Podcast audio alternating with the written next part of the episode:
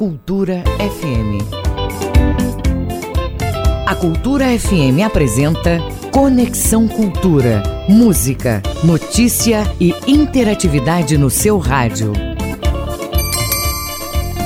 8 horas em ponto. Muito bom dia para você ligado no Conexão Cultura da Cultura FM e do portal cultura.com.br. Estaremos juntos até às 10 horas da manhã. O programa é uma produção do jornalismo da Rádio Cultura. Eu sou Isidoro Calixto e a partir de agora, atualidades, prestação de serviços, notícias, entrevistas, entretenimento e música para você ficar conectado com tudo o que acontece no Pará e no Brasil. E você, ouvinte, pode fazer o programa com a gente. Mande a sua mensagem para o nosso WhatsApp. Anote aí, 985639937. Anote, 985639937. Se quiser passar um e-mail, culturafm.funtelpa.com.br. Conexão Cultura. Fica com a gente nesta quinta-feira, dia 14 de janeiro. Vamos conversar com o pessoal da Embrapa sobre o consórcio de fruteiras de importância econômica para o estado do Pará, os sistemas agrofrutíferos. Também vamos falar com Inocêncio Gasparim, da Ciasté. Ele vai explicar para a gente como é, está sendo feita esta parceria entre o governo do estado e a Caixa Econômica Federal, que vai garantir segurança hídrica para escolas da zona rural. O rapper tem rapper mostrando aqui novo trabalho, saudações. Tem ainda o especialista em investimentos, o Maurício Paiva. Tem o esporte com Cláudio Oliveira e, é claro, as dicas dos professores do Enem para você que está se preparando para as provas do fim de semana. Música, informação e interatividade. Conexão Cultura. 14 de janeiro, hoje na história. No dia 14 de janeiro se comemora o Dia do Treinador de Futebol. 1876, o telefone foi patenteado pelo seu inventor Graham Bell. 1914, Henry Ford, fundador da Ford, anunciou um novo sistema de linha de montagem na fábrica que reduzia de 12 horas para 93 minutos a produção de um carro. Também em 1914, a erupção do vulcão Strato na ilha de Sakura, no Japão, provocou a morte de 7 mil pessoas e destruiu 13 mil residências. 1964, Jacqueline Kennedy fez a primeira aparição pública na TV desde o assassinato do marido, do marido John Kennedy, presidente dos Estados Unidos, em novembro do ano anterior. 1974, o general Ernesto Geisel foi escolhido presidente do Brasil por eleição indireta. 1988 entrou em São Paulo o Hollywood Rock, evento em que tocaram seis bandas estrangeiras e quatro brasileiras. Ano 2000, o Corinthians conquistou o primeiro Mundial de Clubes organizado pela FIFA ao vencer o Vasco da Gama no estádio do Maracanã. Conexão Cultura na 93,7.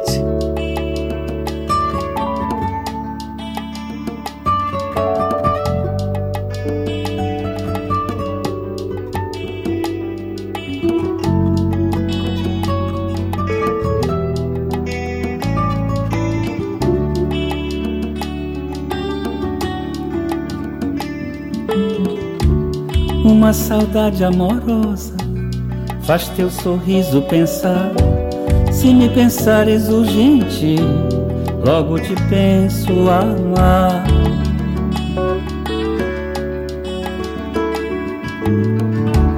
E nas janelas da vida consigo o tempo voar, pois os meus olhos, querida, se perdem em teu olhar. Música destaque do Conexão de hoje com a produção de Oswaldo Belarmino. Alcir Guimarães compôs samba, samba enredo, brega, choro e uma linda homenagem a Belém. Jeito de Belém nos mostra uma cidade com todos os seus cheiros, imagens, sabores e cores. Agora no Conexão Cultura. 8 e 5.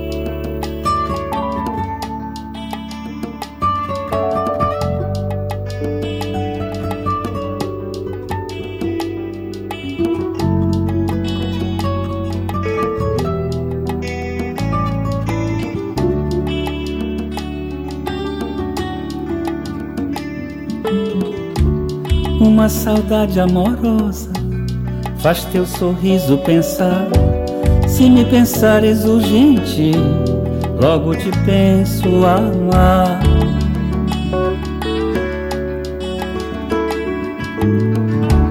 E nas janelas da vida consigo o tempo voar, pois os meus olhos, querida, se perdem em teu olhar.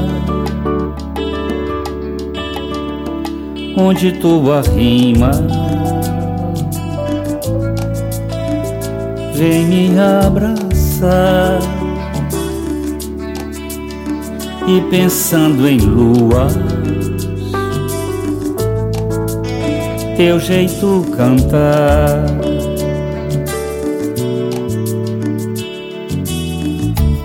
Belém da chuva da tarde, da corda que faz rezar, o carimbó que nos arde, faz a cidade dançar.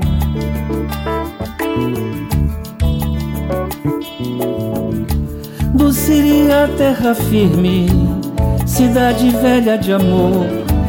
Meu ver o peso confirme que a Guajará batizou.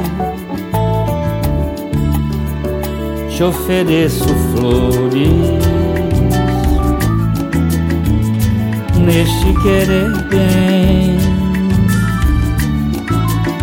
carregando as cores e um jeito de Belém.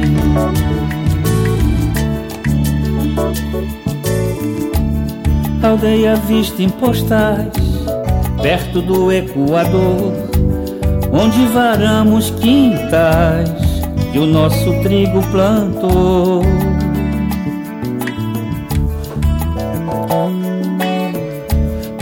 Preciso muitas mil vezes sorrir contigo também te oferecer o meu colo, dizer que és minha também. Te ofereço flores neste querer bem, carregando as cores e um jeito de Belém.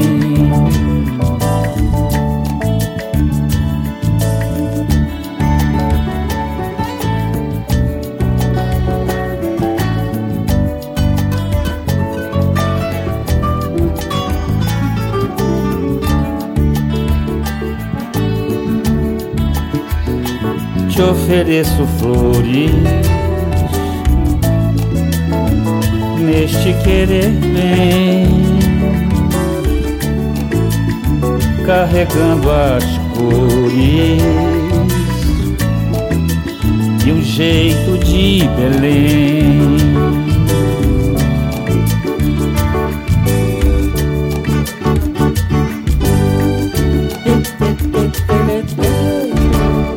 Você está ouvindo Conexão Cultura na 93,7. Agora 8 horas, 8 horas 9 minutos. Alcir Guimarães, na sua melhor fase. Saudoso Alcir Guimarães.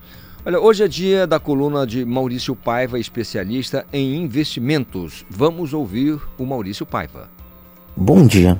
Hoje queria falar com vocês sobre sucessão patrimonial e a sua importância de fazê-la ainda em vida. Vamos imaginar uma família cuja renda e patrimônio está toda concentrada num patriarca ou matriarca. Caso em algum momento este matriarca ou patriarca venha a falecer, as contas correntes tanto da pessoa física que veio a falecer como suas empresas e seu patrimônio são todos bloqueados até que seja feito o inventário. O problema, quem já passou por isso sabe, que o inventário não é feito do dia para a noite. É um processo longo e demorado. E é nesse momento que mora o perigo, pois além de ser longo e demorado, também é um processo caro. Se não houver planejamento, o custo para terminar e liberar esse inventário será pago pelos herdeiros. Em linhas gerais, os custos são estimados em 4% de pagamento de ITCMD Imposto de transmissão causa mortes e doação. Mais um percentual igual ou maior para o advogado para auxiliar a família. Então, a grosso modo e sem planejamento, a família deve sim colocar dinheiro para que a herança e as contas bancárias sejam liberadas.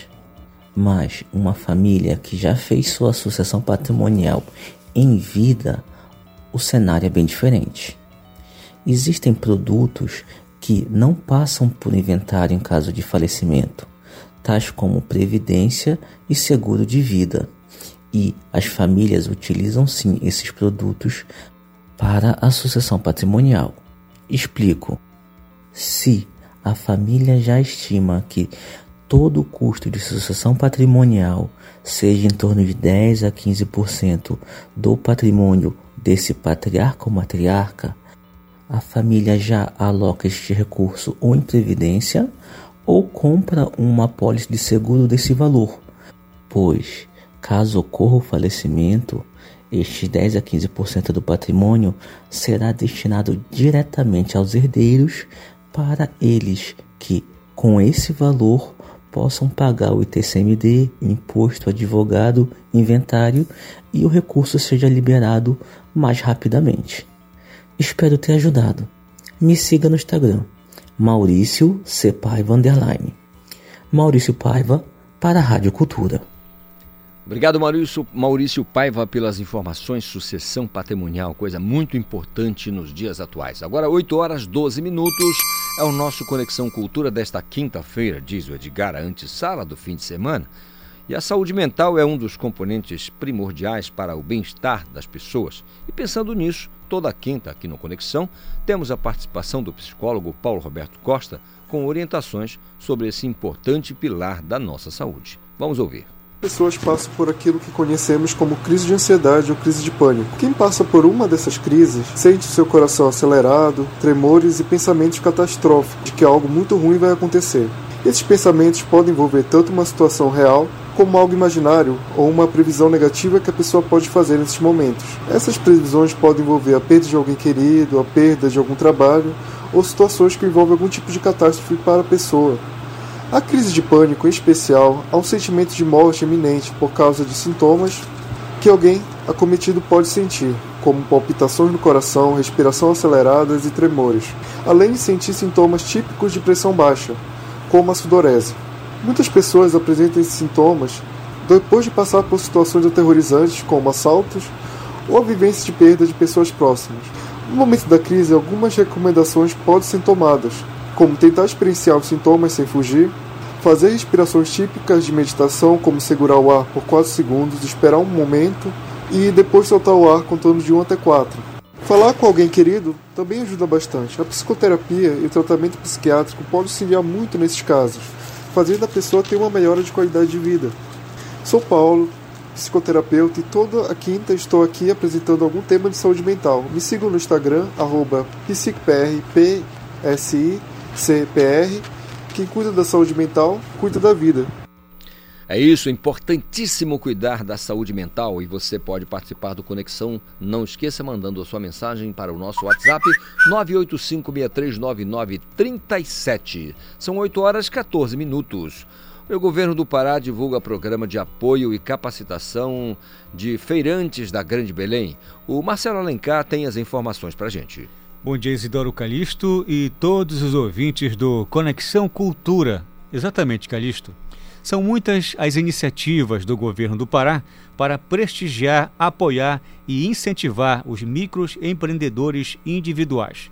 O governo do Pará, dessa feita, lançou o programa Nossa Feira, que busca qualificar e aumentar a renda de feirantes de Belém. Calixto, ao todo, 10 feiras serão atendidas a medida, elaborada em parceria com a Prefeitura de Belém, busca dar capacitação e equipamento para os feirantes poderem seguir o comércio de maneira tranquila.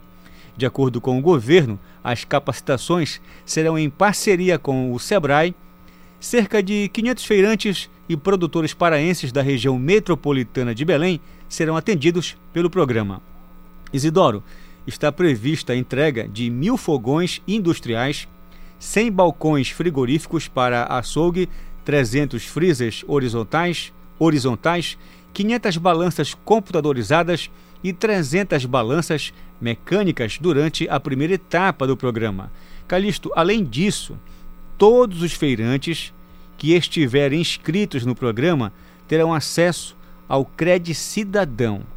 O intuito é que eles adquiram capital de giro para investir nos negócios. É iniciativa do governo do estado. Marcelo Alencar para o Conexão Cultura, volta no comando Isidoro Calixto. Obrigado, Marcelo Alencar. Ótimo dia para você. Certamente teremos outras participações suas aqui no nosso Conexão nesta quinta-feira. Agora são 8 horas 16 minutos. Vem aí o professor Roberto Araújo.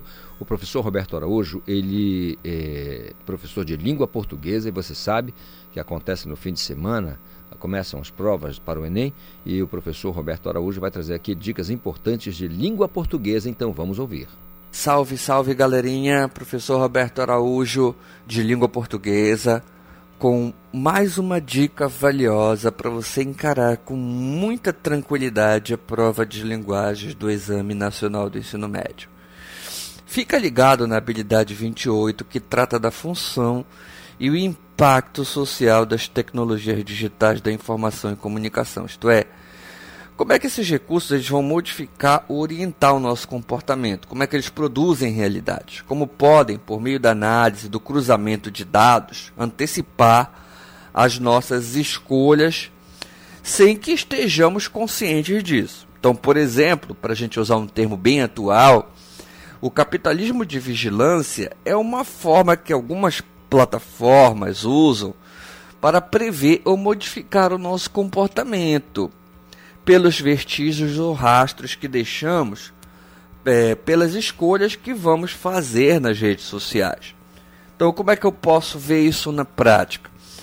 É, as respostas emocionais que nós damos a determinados conteúdos pelo uso de um emoji, por exemplo, que oferece uma resposta emocional sobre como pensamos ou reagimos a determinados temas. Então, esses dados, essas escolhas, elas são analisadas com o intuito de traçar um perfil do comportamento, torná-lo previsível, também é um modo de filtrar é, a informação que é disponibilizada para você ah, no seu feed de notícias. O conteúdo é selecionado a partir das escolhas que você faz. Então, a tecnologia é hoje uma extensão daquilo que a gente é, e ela pode ser ou uma armadilha, uma forma de resistência, e tudo depende de como você vai usá-la em seu cotidiano. E refletir sobre essas questões é, pode, pode ajudar você a entender melhor um item que trabalha com essa habilidade. Mas essa é apenas uma gota no oceano de possibilidades de intervenção da, da tecnologia no cotidiano, no dia a dia.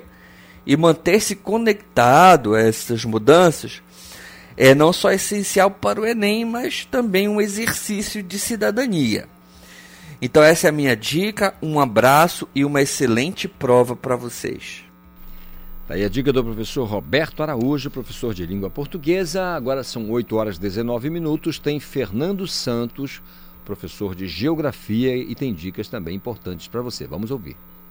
Fala galera ligada aqui no Conexão Cultura, eu sou o professor Fernando Santos de Geografia e vou disparar para ti uma última dica muito pai d'égua para tu arrebentares no Exame Nacional do Ensino Médio que já já está chegando aí, mas vai dar tudo certo, tu vai conseguir arrebentar, tudo bem? Beleza? Que dica é essa, professor?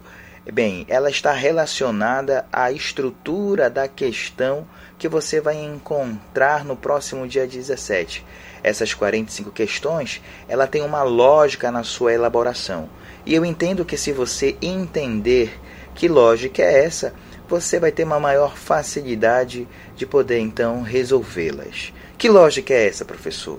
Bem, toda questão traz para ti um texto base o enunciado e as alternativas, que no caso do Enem são cinco alternativas, A, B, C, D e E, e somente uma é que vai então responder aquilo que foi proposto, ou na verdade, a situação problema que foi proposta lá no texto base. Então, o texto base ele tem a responsabilidade de te mostrar uma situação problema. Então, todo o começo de texto, toda aquela parte textual que você encontra em cada questão, ela é o que nós chamamos de situação problema. Ela vai ilustrar para você uma situação problema. E toda situação problema, em tese, você tem que resolver que é o que vai fazer as alternativas, ok? Só que antes das alternativas existem os enunciados. Então a questão ela está estruturada em texto base, enunciado e alternativa. No caso do enunciado, é na verdade o comando daquilo de como que você vai responder a essa questão. Então, geralmente vem ali um dois pontos, geralmente vem ali para você complementar então com as alternativas aquilo que o enunciado está pedindo. Então, qual é a dica? Você se ligar que as alternativas elas respondem ao texto base, que é a problemática, que é a situação problema, sendo que você precisa obedecer o comando do enunciado. E aí fica simples. Ou seja, se vier tabela, a resposta geralmente já é indicada pela própria tabela. Se vier mapa, geralmente, né, 90% das vezes aí a resposta é, já é dada ou indicada pelo próprio mapa e assim fica muito mais tranquilo de você entendendo esta lógica de poder não aventurar, por exemplo, nos seus chutes, né, durante a questão se você não entender a questão. Tudo bem? Beleza? Vocês gostaram? Eu gostei, achei muito bacana compartilhar um pouco de conhecimento com vocês e desejo que vocês arrebentem nessa prova, aproveitando um pouco dessas dicas que nós pudemos compartilhar por aqui. Tudo bem? Grande abraço, galera. Valeu! Tá certo, professor Fernando Santos, professor de Geografia, dando dicas aqui para você que está aí, olha, exame batendo a nossa porta. Agora são 8 horas 23 minutos. A gente segue falando de Enem aqui, ó. Os participantes do Exame Nacional do Ensino Médio, o Enem 2020, devem estar atentos às regras para evitar o contágio pelo novo coronavírus. As medidas que devem ser adotadas, tanto na aplicação do Enem impresso quanto do Enem digital, estão previstas nos editais dos exames e o descumprimento poderá levar, inclusive, à eliminação dos candidatos. A máscara de proteção facial será item obrigatório nesta edição do Enem, além de precisar apresentar um documento oficial original com foto ou ter uma caneta esferográfica de tinta preta fabricada em material transparente. Né? Quem não estiver de máscara não poderá fazer a prova. Dentro da sala, os estudantes deverão permanecer com a máscara durante toda a a realização do exame. O edital prevê que a máscara deve ser usada de maneira correta, cobrindo o nariz e a boca. Caso isso não seja feito, o participante será eliminado. Olha que coisa importante para você ficar ligado aí, né? Os candidatos poderão levar as máscaras para outras máscaras, na verdade, para trocar durante é, a aplicação, seguindo a recomendação de especialistas da área de saúde. O equipamento de proteção poderá ser retirado apenas para a identificação dos participantes, para comer ou beber. Toda vez que tirarem a máscara, os participantes não devem tocar na parte frontal dela e deve em seguida higienizar as mãos com álcool em gel é, próprio ou fornecido pelo é, aplicador. As mãos devem ser higienizadas também quando os participantes forem ao banheiro ou ao no decorrer do exame. São informações importantes para o candidato ficar atento para não ficar prejudicado aí com relação à aplicação da prova do Exame Nacional do Ensino Médio. Agora são 8 horas 25 minutos. Vacinação começará ao mesmo tempo em todos os estados foi o que disse o ministro é, da Saúde. O repórter Marcelo Alencar fala com a gente sobre esse assunto. Marcelo. Exatamente, Calixto. Mais uma vez, um ótimo dia para você e para todos os ouvintes do Conexão Cultura. É grande a expectativa né, para a vacinação contra a vacina da Covid-19. A expectativa é grande, principalmente porque recentemente nós já tivemos uns dados que no, no Amazonas é, ocorreu 198 óbitos em virtude da Covid-19. Então, realmente, a expectativa é muito grande. O Ministério da Saúde informou nesta quarta-feira, dia 13, durante coletiva de imprensa, que a vacinação contra a Covid-19 deverá começar simultaneamente em todos os estados do país. Calixto, segundo o secretário executivo da pasta, Elcio Franco, os, imunizantes devem ser distribuídos assim que a Agência Nacional de Vigilância Sanitária, Anvisa, validar o uso emergencial. A reunião da Anvisa, que vai bater o martelo sobre os pedidos do Instituto Butantan em parceria com a farmacêutica chinesa Sinovac e da Fundação Oswaldo Cruz, Fiocruz, em parceria com o consórcio AstraZeneca Oxford, será realizada no próximo domingo, dia 17. As primeiras doses a serem distribuídas são de vacinas importadas: 6 milhões da Coronavac, Sinovac, Instituto Butantan, e 2 milhões de doses da vacina da AstraZeneca Oxford Fiocruz. Nos próximos meses, por acordo de transferência de tecnologia, tanto a Fiocruz quanto o Instituto Butantan vão produzir doses da vacina em território nacional para dar continuidade ao Plano Nacional de Imunização. Isidoro, desde o início da pandemia, é, aproximadamente 11 meses, os mortos em consequência do novo coronavírus somam 205.964 e o total de infectados soma 5,25 milhões de pessoas, né?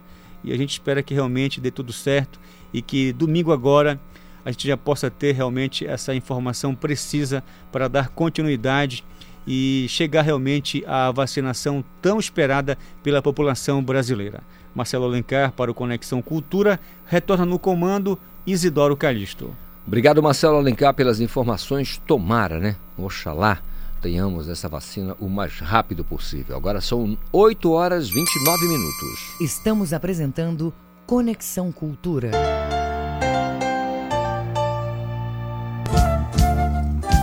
ZYD 233, 93,7 MHz. Rádio Cultura FM, uma emissora da Rede Cultura de Comunicação. Fundação Paraense de Rádio Difusão, Rua dos Pariquis, 3318. Base operacional, Avenida Almirante Barroso, 735, Belém, Pará, Amazônia, Brasil.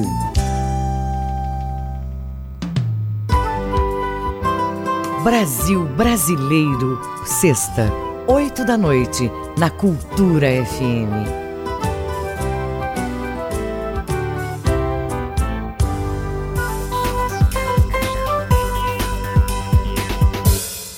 Voltamos a apresentar Conexão Cultura.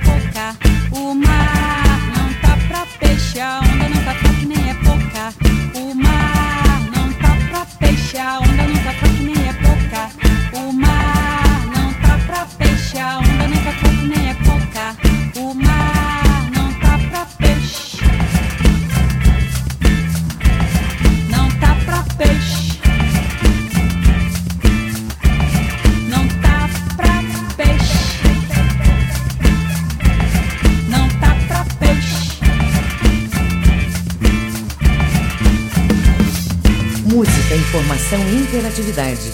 Conexão Cultura.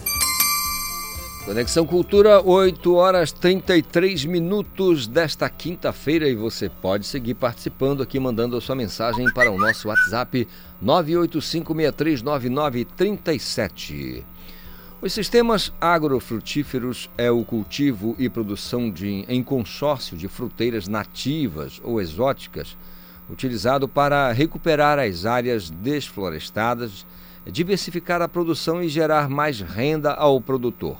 No Pará, o projeto TechFruit, coordenado pela Embrapa e financiado pelo Fundo Amazônia, trabalha com o consórcio de banana, cupuaçu e Itaperebá, em alguns lugares chamado de cajá, utilizando as cultivares BRS Carimbó, do cupuaçuzeiro, e a BRS Pacoa, da bananeira, mais produtivas e tolerantes a doenças. A região de Tomeaçu é responsável por 50% da produção de cupuaçu em todo o estado do Pará. Veja que interessante. A Embrapa Amazônia Oriental estuda o cupuaçuzeiro há muitos anos. São diversas linhas de pesquisa eh, que envolvem a fitossanidade, o cultivo, o manejo, o melhoramento genético, entre outras práticas. E mais recentemente, a cultivar lançada pela Embrapa é a BRS Carimbó. Eu vou conversar agora com o agrônomo Rafael Moisés Alves, ele é doutor em genética e melhoramento de plantas, pesquisador da Embrapa Amazônia Oriental, eh, atuando principalmente com o melhoramento genético do cupuaçu e outras fruteiras. Doutor Moisés, doutor Rafael, boa tarde, tudo bem? É, bom dia, bom dia, Isidoro. É, Boa tarde, prazer. aqui, doutor. Eu já disse, estou me adiantando aqui, né? É, doutor Rafael Moisés, muito bom dia para o senhor. Voltando aqui à nossa realidade. ok. Bom dia, Isidoro. É um prazer enorme voltar a falar com você, voltar com, com os ouvintes da Conexão Cultura, para prestar algumas informações a respeito dos cultivos amazônicos. Doutor Rafael, é, o, nós ouvimos aqui um termo um tanto quanto diferente, né? Sistema agrofrutíferos. É, a gente pode chamar de o mesmo sistema agroflorestal? É a mesma coisa não? É a mesma coisa. Sistema agroflorestal é que é sistema? Sistema é um conjunto de espécies que são plantadas numa mesma área, uma alternativa para o monocultivo, que é aquele cultivo que só se planta uma espécie. Só planta arroz, só planta milho, só planta soja. Então, o sistema ele envolve várias espécies no mesmo lugar. E agroflorestal, porque agro são espécies agrícolas e florestal são as espécies florestais. Então, daí, quando você coloca espécies agrícolas juntos com espécies florestais, você está fazendo um sistema agroflorestal, mais ou menos parecido com aqueles quintais que a gente tinha antigamente nas casas, né?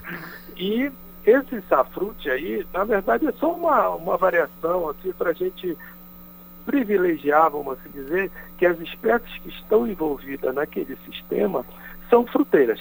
Só essa diferença. Em vez de colocar, por exemplo, mogno, ou tatajuba, ou jatobá, então a gente troca e coloca como espécies florestais, por exemplo, o cajá, que é uma espécie, o taperebá, que é uma espécie muito querida pelos paraenses. Ou então o bacuri, outra espécie bastante querida. Ou a castanha do Pará.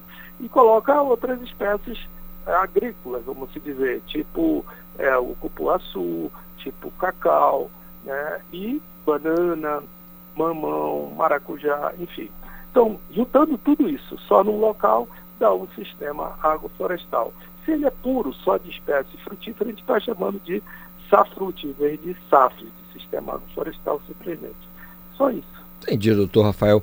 Agora, só uma curiosidade, com relação, quando você, eh, vamos dizer, faz o sistema agroflorestal, essas essências florestais que estão ali presentes, não tem um problema do que, o que vocês, eh, engenheiros, chamam de sombreamento, ou seja, vai fazer sombra de mais ou sombra de menos? Isso não atrapalha em algum momento? Tem que ser bem escolhido é. o material? É, exatamente, Isidoro. Você pegou no ponto-chave. Esse é, vamos dizer, vamos dizer, o pulo do gato. Né? É, esse balanceamento na quantidade de luz que entra no sistema é fundamental. Então, para isso, primeiro você tem que escolher certas espécies que vão compor esse, esse sistema. Então, tem que, tem que escolher direito quais são as espécies. E segundo lugar, muito importante, é o espaçamento, o espaço que você vai plantar cada uma delas. Né? Porque, por exemplo, como eu falei há pouco, né? num quintal, no quintal você coloca ali todo mundo junto e tal, para que. Por quê? Porque um, dos maiores interesses no quintal é sombra. É você ter aquele ambiente agradável, embaixo daquela sombra, daquela sombra fazer um churrasco ali. Então, aquilo é um, um objetivo maior. E se produzir uma fruta aqui, uma fruta ali, está ótimo. No sistema agroflorestal, comercial, né, nós temos uma outra visão. O produtor está querendo produzir. Né? É lógico que é, essa questão da sombra aí é secundária, muito secundária. Né? O que nós queremos mesmo é produção. Então, para isso, tem que entrar luz. Então, quem, quem pega, por exemplo, essas espécies que eu falei antes, tipo bacurita, perebá, elas pegam o sol porque elas estão na, no topo do, do, do, do, do sistema, né? E as espécies que ficam mais embaixo, dos estratos mais embaixo, também precisam de luz. Né? Se, não, se não pegar luz, não vai produzir adequadamente. Então, esse que é o grande segredo, é nós termos. É, por isso que a Embrapa tem feito um trabalho no sentido de já selecionar materiais que sejam adaptados a, a essa condição de um pouco de, de, de, sombra, mas não tanta sombra. Por exemplo, no caso do cupuaçuzeiro, é, a gente fala que na fase adulta dele, ele só pode pegar em torno de 30% de sombra. Então é quase, ele fica quase descoberto. Né? Então, para você ver a importância do que você falou, que é a questão de saber escolher as espécies, o espaçamento e todo o manejo que tem que ser feito para que não haja uma sobreando a outra. Entendido, doutor. Agora, doutor Rafael, é, é, com relação a esse melhoramento do cupuaçuzeiro, né, da fruta, o cupuaçu, que é até o broma, né? É, e aí a gente volta para o cacau e que é só uma curiosidade a título aqui de curiosidade para o ouvinte também, que porventura, né, nós estamos aqui na capital, mas também estamos em vários municípios do interior, inclusive em cidades é, que têm uma um, são, são majoritariamente rurais, né? Então as pessoas certamente terão curiosidade nesse sentido. É, sendo é, é uma, uma espécie é, é, importante demais, uma fruta importante para a economia do estado do Pará, da Amazônia de maneira geral, podridão parda e vassoura de bruxa atacam o cupuaçuzeiro, doutor? É, a, a, a, vassoura de bruxa, ela é, ela é característica por atacar quase todas as espécies de teobroma. Uhum. Então aí entra o cupuaçu, que é o teobroma grandifloro, entra o cacau, que é o teobroma cacau. Então ela ataca, é, é, talvez até com mais é, em virulência, com mais incidência, com mais agressividade, o, o próprio cupuaçuzeiro. Né? Ela ataca muito forte. E tem um aspecto é, importante que a gente tem que levar em consideração, que aqui é a região, aqui na Amazônia, a região de origem né, e de diversidade, tanto do cupuaçu como do cacau. Então, ao longo dos séculos, aí, desde que o mundo é mundo, né, é, convivem é, o cupuaçu e os seus patógenos, os seus, seus inimigos naturais, que são os fungos, as bactérias, os vírus e tal. Então, tem na natureza toda uma coleção, uma coleção enorme desses patógenos que, é, que são é, que ele, eles atacam o cupuaceiro, o cupuaçuzeiro e, a, e o cacau. Então, é, na vassoura de bucha, ela tem vários, vários é, tipos, vários, vamos dizer, várias, várias variedades de fungo, vamos assim chamar, né, que atacam o cupuaçu. Então, muitas vezes a gente está no pro, programa de melhoramento desenvolvendo um material resistente ao, ao, a, essa, a essa doença. E, de repente, começa a atacar. Por que começou a atacar se ela era resistente? Ela não estava vacinada, vamos dizer. Então, hoje em dia, com o negócio da pandemia, aí a gente entende perfeitamente isso. o, o fungo ele vai modificando seu, a sua capacidade genética e, de repente, o material que anteriormente era resistente passa a não ser mais. Então, isso é um trabalho duro que a gente faz e, e sempre está procurando materiais cada vez mais resistentes e tal, para oferecer para o produtor um material que seja durável, que tenha uma, uma durabilidade de resistência maior no campo. Tanto o cacau como o cupuaçu, isso é feito. Muito bem. Doutor, doutor Rafael, só explica para a gente, só para fixar aqui para o nosso ouvinte aqui do Conexão Cultura, é, a questão do safrute e a diferença dele para o saf tradicional. Só para esclarecer melhor para a gente certo. essa diferença. Bom, um saf, um saf tradicional, como é que a gente faria um saf tradicional? Colocaria uma espécie, ou uma ou, várias espécies florestais, tipo mogno, é, catajuba, freijó, paricá, é, outros utilizam o próprio açaí, pupunha, enfim, uma espécie florestal que vai ficar no extrato superior. Né? Uhum. Né? No extrato médio, como assim chamar, estaria é, o cacau, o cupuaçu. São poucas as espécies que toleram sombra. Isso que é um, uma coisa importante de dizer. Poucas espécies. Entre elas, as espécies do gênero Teobroma, que é o cacau o cupuaçu. No, no, primeiro, no primeiro momento, essas duas espécies, na fase juvenil, elas, elas, é, elas aceitam um sobreamento maior, até gostam de um sobreamento maior, que é feito pela bananeira ou pelo, tapera, ou pelo, pelo mamão, né, o maracujá, às vezes usa-se até pimenta do reino já, já crescida, para dar esse sobreamento na fase juvenil. Então, um SAF, ele é isso aí é esse conjunto. Muitas vezes até a gente utiliza espécie no, no, primeiro e segundo ano, quando ainda tem condição de, de sol, colocar ali na entrelinha também milho, arroz, feijão, enfim, calpi. Então dá para fazer até quatro, cinco espécies numa mesma área.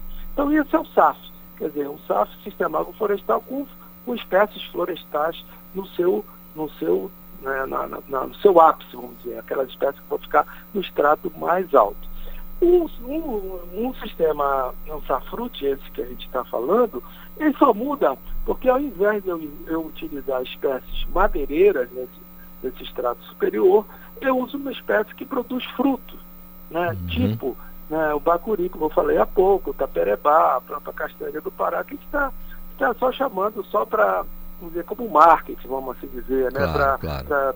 privilegiar é, as, as fruteiras. Agora, é super interessante, é, principalmente para o pequeno e, e, e, agricultor familiar, que tem áreas pequenas, que não pode se expandir muito seus cultivos, utilizar sistemas agroflorestais pelas vantagens enormes que tem. Pelo menos, primeiro, essa questão da, da renda, que ele vai ter renda de diferentes espécies, tá certo? Então, se eu, por exemplo, coloco taperebá, cupuaçu e banana, no primeiro momento, logo no primeiro ano, ele já vai ter receita da banana, tá certo? Depois, com três anos, vai começar a entrar o cupuaçu também, né? E, e o taperebá daqui a pouco também começa a entrar. Então, daqui a pouco, com cinco anos, as três espécies estão produzindo. Já é a hora de tirar a banana, porque a banana, quando começa a sombrear muito o cupuaçu, ele não produz muito, ou o cacau.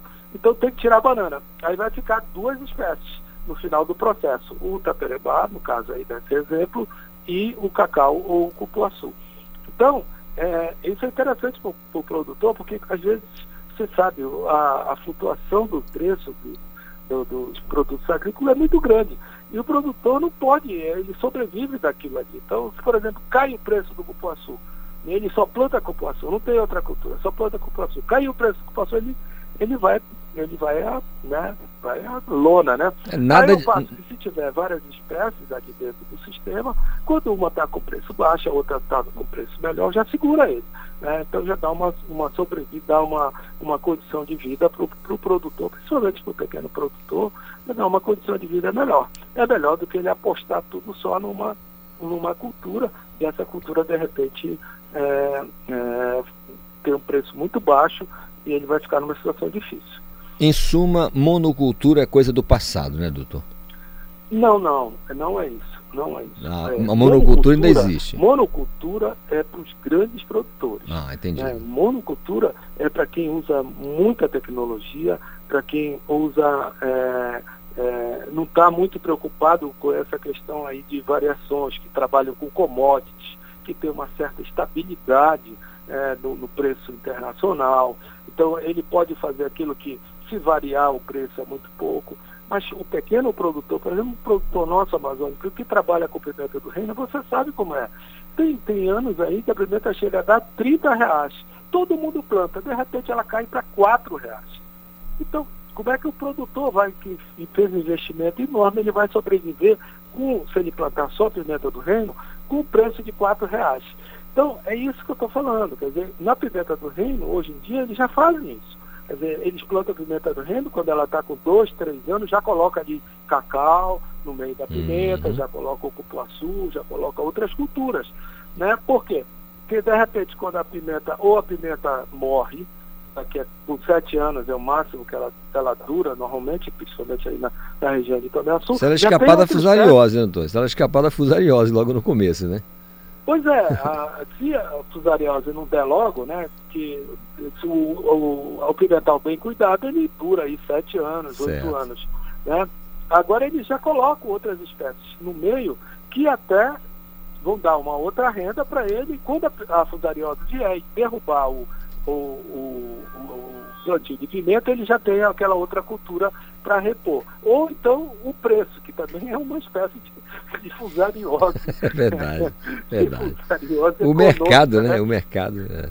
É, por isso que eu falo, né? Porque para o produtor pequeno, ele tem uma, uma, uma receita pequena, da, da a área não é muito grande, então ele não tem cacife para estar tá segurando, por exemplo, se, se o preço cair, ele, ele segura, né? E consegue sobreviver dois, três anos, como o grande tem, né? Então são, são coisas diferentes. Então tem, tem, é, vamos dizer, tem um leque de opções para todo mundo. A Embrapa se preocupar com, todo, com toda a cadeia de todas as espécies.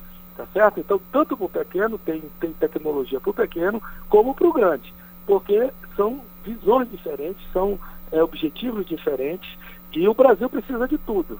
Né? Agora, é, o sistema agroflorestal ele é interessante do ponto de vista não só econômico, desse ponto de vista social, né? mas tem um, um, apelo enorme do ponto de vista ambiental. É isso, exatamente esse aspecto que eu queria tratar com o senhor agora. O senhor falou, explicou muito bem os benefícios do sistema para o agricultor, ou seja, para o produtor, a pessoa que vai oferir algum, alguma renda, algum lucro com isso. Mas o meio ambiente também ganha com, com esse sistema. Né?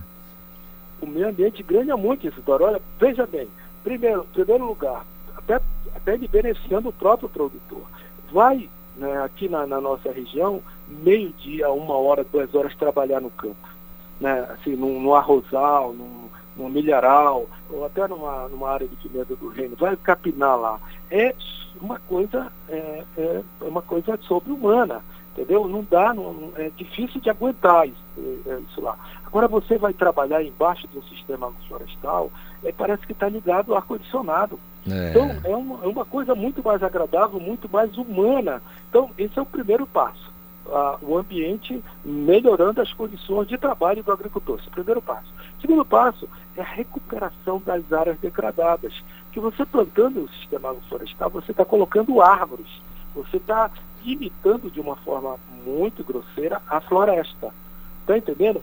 Então, com isso, é, o, a, as áreas que antes eram juquiras, que eram que eram estavam totalmente degradadas, vão sendo recu recuperadas com um aspecto ambiental importante, mas ao mesmo, mesmo tempo dando para o agricultor condições de manter aquilo lá. Né? Porque quando você, você obriga através dessas de, de, leis, obriga o, o, produtor a recuperar as áreas, as áreas de preservação permanente, as áreas de reserva legal na marra, quer dizer, ele vai plantar lá só mato, só, só coisas que não vai dar retorno é, financeiro para ele. Ele pode até fazer aquilo, mas ele, ele fica revoltado porque é, aquilo não dá retorno. Entendeu? Ele só faz, vai, vai, vai plantar lá e ele não vê. É lógico que tem, tem um retorno ambiental que a gente que a gente é intangível, a gente não consegue nem mensurar o que, que o valor disso. Mas o produtor que tem está vivendo ali, está vendendo o almoço para comprar o jantar, ele precisa que cada pedacinho da área dele dê retorno econômico para ele. Claro. Então, quando você coloca um SAF nessas áreas, e hoje em dia, é, graças a Deus, é permitido fazer isso, então você coloca é, um, um SAF nesse, nessa, em área de APP, de, de área de, de, de recuperação legal, é, então é, isso aí, além do, do caráter ambiental, vai trazer retorno financeiro, ele vai colher os frutos que tá, estão vindo dessas áreas aí. Então, com isso, ele está recuperando, recuperando o solo, recuperando, dando uma condição melhor né, para aquele ambiente. Ao mesmo tempo, ele trabalha lá, mas ele sabe que ele vai recuperar o dinheiro que ele investiu lá. Então isso é importante para o agricultor do ponto de vista também financeiro, não só do ponto de vista ambiental. Por isso que eu acho que se todo mundo, todos os produtores, cada um fizer um pouquinho na sua propriedade, num trabalho de formiguinha, a gente vai ter condição de recuperar a Amazônia, não com a beleza que é a mata, as matas é, que a gente tem. Não vai, não vai ser nesse sentido, mas pelo menos muito semelhante à condição ambiental que tem uma mata. Muito bem, doutor Rafael, só para a gente entender, o senhor falou aqui da vida útil é, sem a fusariose no começo da pimenta do rei, em torno de sete anos. O, a questão do, do, do, a cultura do cupuaçu, cupuaçuzeiro, é, você plantou hoje, qual a vida útil dele, dessa planta? Pois é, é, é essas espécies, é, elas são espécies florestais, né, o cacau, o cupuaçu, tem, já tem é, plantas aí com 100 anos de cacau. Né? Então, é uma espécie que, que tem uma, uma vida permanente. Né? Uhum. Ela, depois que você planta, pronto, é, não há necessidade mais de estar tá trocando. Essa é uma, é uma das grandes vantagens do, do agricultor aqui do, do, dos trópicos, trabalhar com espécies perenes, que não, fica, não há necessidade de toda hora estar tá revirando solo, como é o caso das espécies anuais precisa estar todo, todo o tempo revirando o solo e com isso há uma é, propicia a erosão é, e acarrear a, o solo para os igarapés, entupindo os igarapés, secando rios, secando as fontes, todos os mananciais de água. Então, no, no, sistema florestal, você não precisa estar mexendo no solo.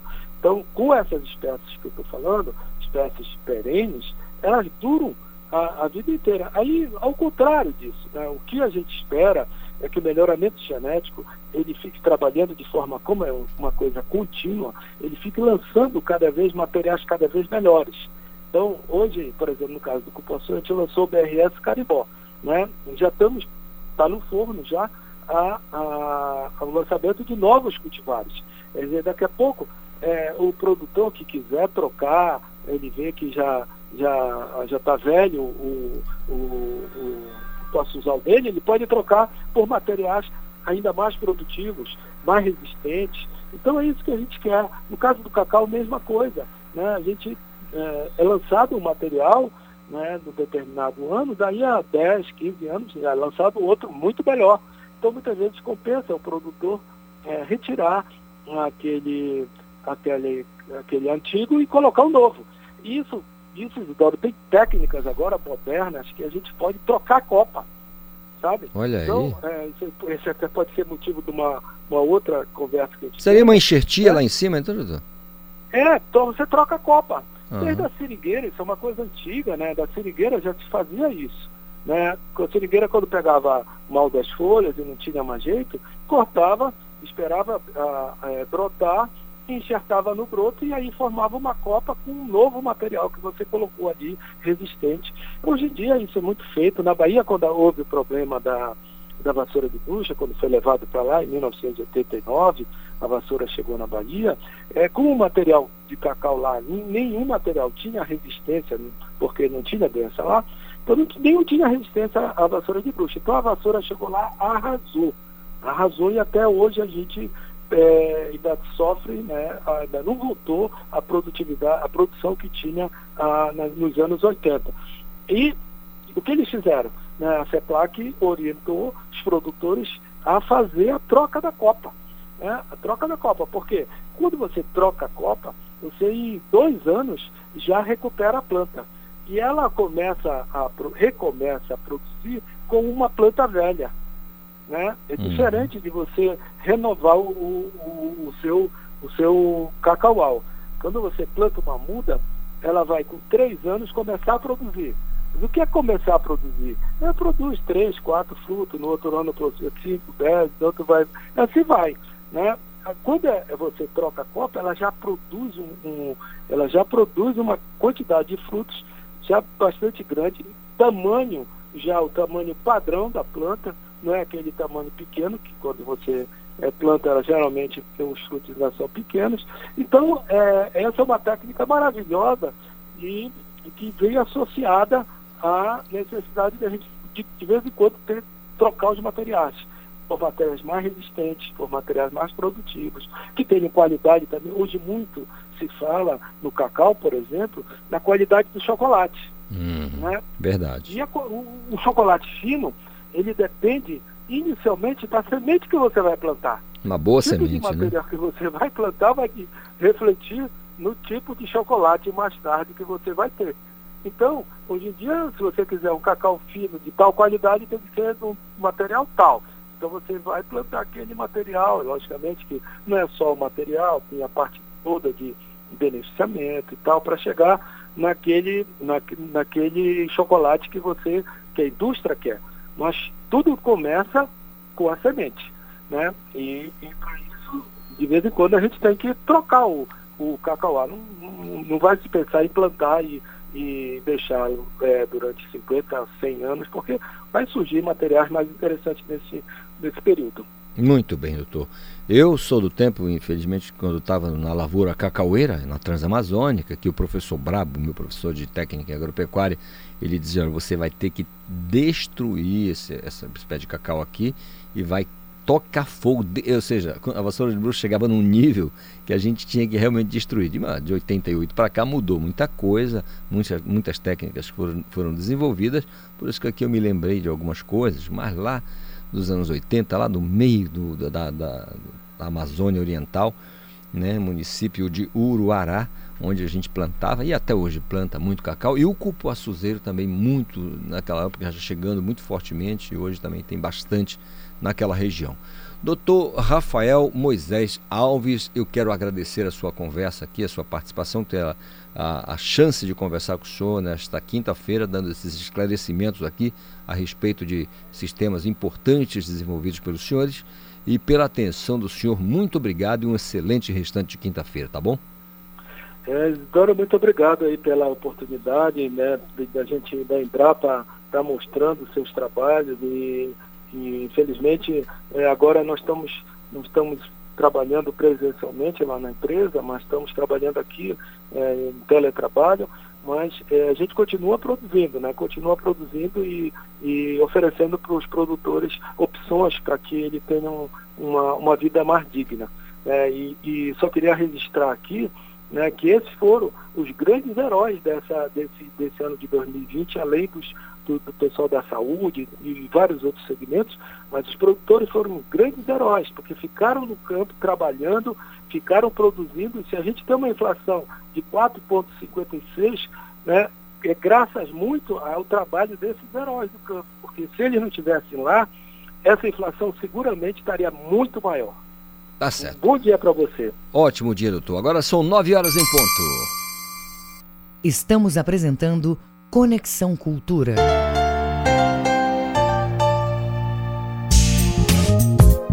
A pandemia não acabou e os cuidados de prevenção devem continuar. Evite ficar em ambiente com muita gente. Mantenha as mãos sempre limpas. Evite tocar nos olhos, no nariz e na boca com as mãos sujas. Cuidar da sua saúde é proteger a todos. Cultura, rede de comunicação. Cultura FM. Aqui você ouve música popular paraense. Da janela eu vi você passar. Música popular brasileira. Por entre esses olhos famintos pedindo por Cultura FM 93,7. ZYD 233 93,7 MHz. Rádio Cultura FM, uma emissora da Rede Cultura de Comunicação. Fundação Paraense de Rádio Difusão, Rua dos Pariquis, 3318. Base operacional, Avenida Almirante Barroso, 735, Belém, Pará, Amazônia, Brasil. Do Samba, a Confraria dos Bambas, sábado ao meio-dia.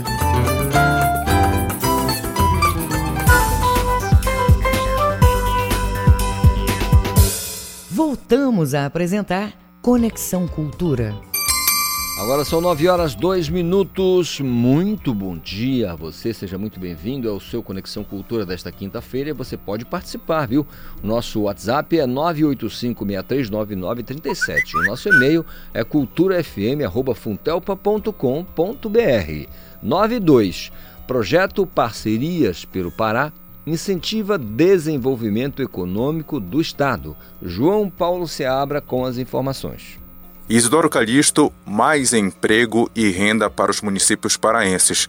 Esse é o principal objetivo do projeto Parcerias pelo Pará, que é desenvolvido pela CDM, que é a Secretaria de Estado de Desenvolvimento Econômico, Mineração e Energia, e estimula a troca de informações entre os órgãos públicos e iniciativas privadas para contribuir para o desenvolvimento econômico do Estado.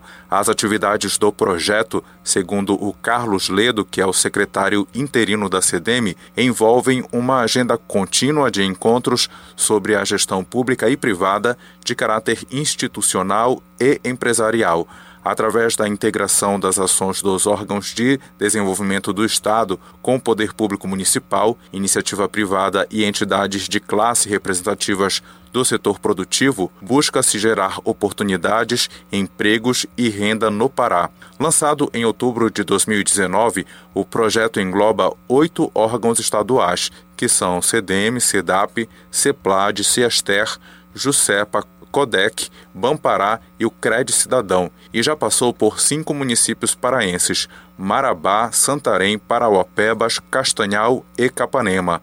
O intuito é levar as ações do projeto para as 12 regiões de integração do Estado. O projeto possui três instituições parceiras: o SEBRAE, OC, SESCOP e FAMEP. E os encontros possibilitam o desenvolvimento de políticas públicas que incentivam a inserção no mercado de trabalho, além de ouvir as principais demandas do setor produtivo, incluindo cooperativas, indústrias, empresas do comércio e serviço.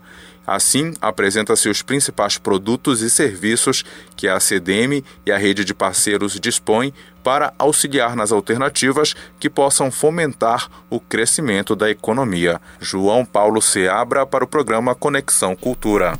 Obrigado, João Paulo Seabra, pela participação e as informações aqui para o nosso ouvinte do Conexão Cultura. Agora são 9 horas mais 5 minutos. O acesso à água de qualidade é essencial para a manutenção da vida. A Organização das Nações Unidas, por meio dos Objetivos de Desenvolvimento Sustentáveis, orienta que todos os países e partes interessadas devem assegurar a gestão sustentável da água e do saneamento, com o objetivo de garantir esse direito universal, garantir naturalmente a todos. Né?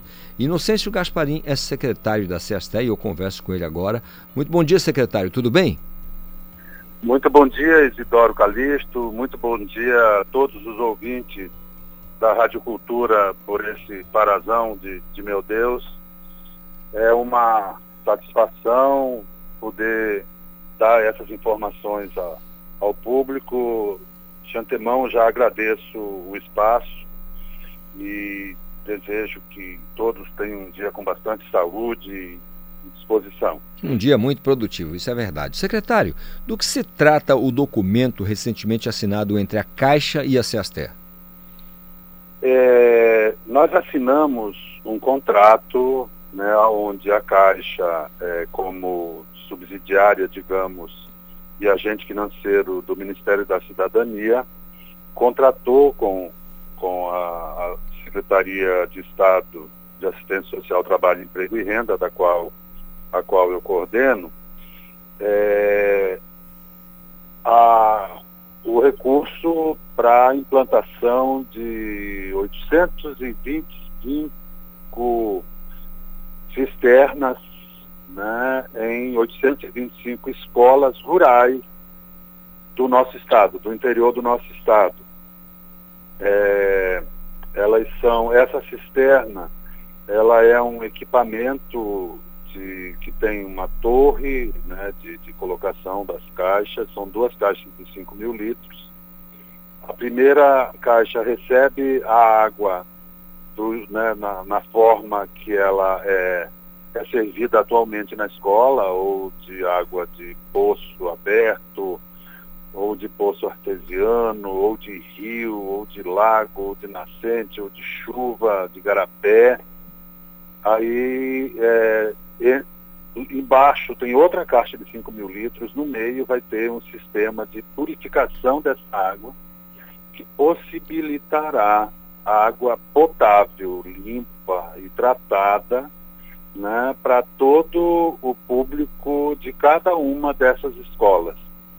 Né? São alunos, professores, equipe de apoio, equipe técnica, né? e isso, isso alcançará um número muito significativo de, de pessoas e, excepcionalmente, em algumas dessas comunidades rurais nossas do interior do estado, a comunidade também se abastece dessa água potável, porque é difícil, né, em locais mais remotos, você ter um sistema de tratamento. Né? O, o, público é mais difícil e privado também é muito complicado, às vezes foge a possibilidade econômica das famílias. Então é um, um, um contrato de 24 milhões de reais. Né? É, ele atingirá inicialmente, o programa atingirá inicialmente 49 municípios. Nós fizemos a solicitação para todos os municípios, mas é, era né, fechamento do ano de 2020 lá no Ministério e eles é, acabaram por razões internas do Ministério, é, liberando só 49 municípios. Nós queríamos 2.300 cisternas. Eles liberaram 825, então menos de 30% do que nós pedimos. Mas isso é um, mesmo assim, ele é um dos maiores contratos que a Caixa fez já com recurso, é, recurso do governo federal sem retorno né? porque eles têm recursos de casa própria, etc. Mas um recurso que nós chamávamos a fundo perdido, é, a, a, a, a superintendente da Caixa, que assinou comigo o contrato, ela disse que ela não tinha visto ainda, ela já rodou trabalhando em outros lugares do Brasil e ela afirmou que ela nunca tinha visto né, um recurso tão significativo. Então nós é, estamos é, gratos né, pela possibilidade de poder estar tá levando essa água. A nossa secretaria ela tem uma diretoria de, de segurança alimentar e nutricional. Esse que é o, o, o, o CAPT, é o, o título né, que abarca, que, que traz esse projeto para a Secretaria de Assistência Social, no sentido de que eh, os nossos as nossas crianças, os nossos jovens dessas escolas eles possam ter uma água boa para beber e uma água boa para fazer a merenda. Porque isso é, é, qualidade de vida, isso é mais saúde, né? isso evita doenças. E além de ser um, um direito, né? como o senhor apontou no início da entrevista, a ONU preconiza isso, né? Que todo cidadão tem direito à água potável, limpa, né, saudável. E é um direito universal, né? Isso é que é mais importante. Doutor Gasparim, é, eu, eu sou do tempo da cacimba, viu? Eu sou um sujeito do campo e lá na escola, no interior, a gente tinha uma cacimba da água pura lá na fonte. A gente buscava lá água, armazenava e bebia água pura, limpa da cacimba. Claro que aí muitas tecnologias, você já consegue vazar, consegue canalizar, fazer um, bom reservatório e, é claro, isso se faz com dinheiro, com recurso. Eu, eu, eu observo que essa parceria, ela, ela visa exatamente é, trazer esse recurso para poder é, viabilizar essa água de qualidade que é tão importante, né, sempre foi e, e sempre será muito importante para a a humanidade, especialmente aqui nós que estamos na, na, Amazônia Oriental. Agora, doutor, o senhor falou de 49 municípios espalhados em que regiões? Quais são as regiões desses municípios? É, ele está espalhado em todas as, as, regiões do estado, né? ou nas três macro, ou nas 12, né? nas 12 sub-regiões administrativas. Mas nós tivemos um, um problema que talvez dê para reparar, mas eles estão mostrando dificuldade nessa primeira etapa, que como foi muito em cima, eu acho que funciona mais ou menos assim. Existia uma, uma oportunidade da gente apresentar o projeto, né? a nossa equipe coordenada pela doutora, doutora Nazaré, ela se esmerou muito, ela trabalhou diuturnamente, e conseguiu, porque a exigência técnica de apresentação do projeto era muito, era muito grande. E elas, a equipe, eu acompanhando e coordenando, conseguiu, como eu disse, é, colocar no projeto 2.300 escolas.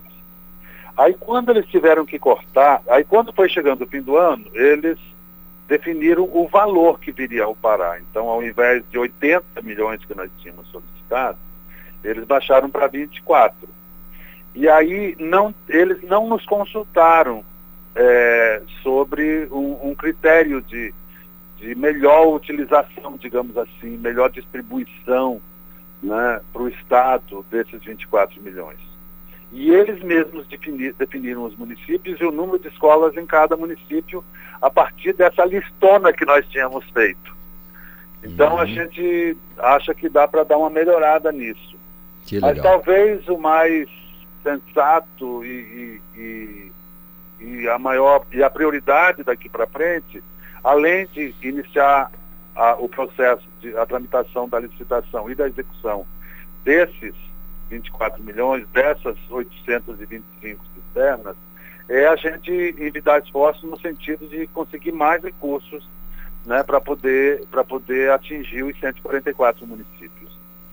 Oxalá consigamos atingir aí os 144 municípios do estado do Pará, né? Bom, a Grande Belém, eu acho que, né, a cidade que também é um município e conta, mas aí vamos a 143. Eu acho que desenvolver especialmente no é, interior do estado, né? Talvez tenha um ou outro, eu é, creio que, que, municípios mais é, mais aquinhoados de recursos, de royalties e tal, Isso, possam já ter é, um sistema de água adequado em, em cada escola mas nós sabemos muito bem né, que municípios onde escolas rurais em, no interior de, de, alguns municípios do Marajó, que só tem a água do, da Bahia, né, elas, elas têm uma dificuldade enorme de ter uma, uma boa água. E também nós, é, o, o governador, ele tem insistido, tem priorizado na melhoria da qualidade da escola, né, da nossa da, da escola aqui do Pará, todos, de todos os estudantes. Então ele está trabalhando para internet, é, para disponibilizar internet em tempo integral, gratuita para todas as escolas.